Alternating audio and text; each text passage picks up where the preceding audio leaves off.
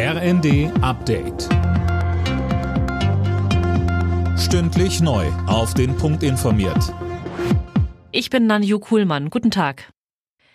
Die Frage, ob deutsche Kampfpanzer in die Ukraine geliefert werden, ist auch nach dem Rammstein-Treffen weiter offen. Und das sorgt nicht nur in der Opposition, sondern auch innerhalb der Ampelkoalition für Kritik.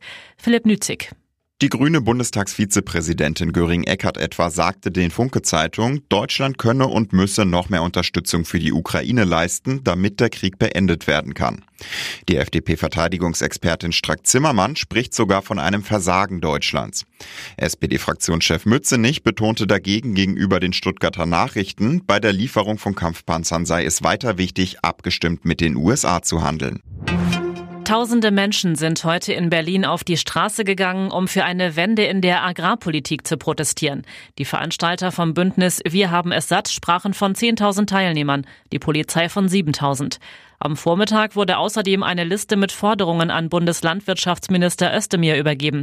Dazu gehören mehr Unterstützung für Bauernhöfe, mehr Umweltschutz und gutes Essen für alle, so Inka Lange von Wir haben es satt. Viel zu viele Menschen in Deutschland können sich gesundes und umweltverträgliches Essen nicht leisten.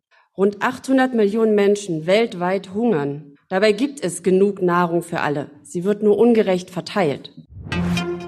Bundesgesundheitsminister Lauterbach hat eine groß angelegte Initiative für Long-Covid-Patienten angekündigt. Dazu gehören 100 Millionen Euro für die Forschung und eine Telefonhotline als Anlaufstelle für Betroffene, sagte Lauterbach der Rheinischen Post.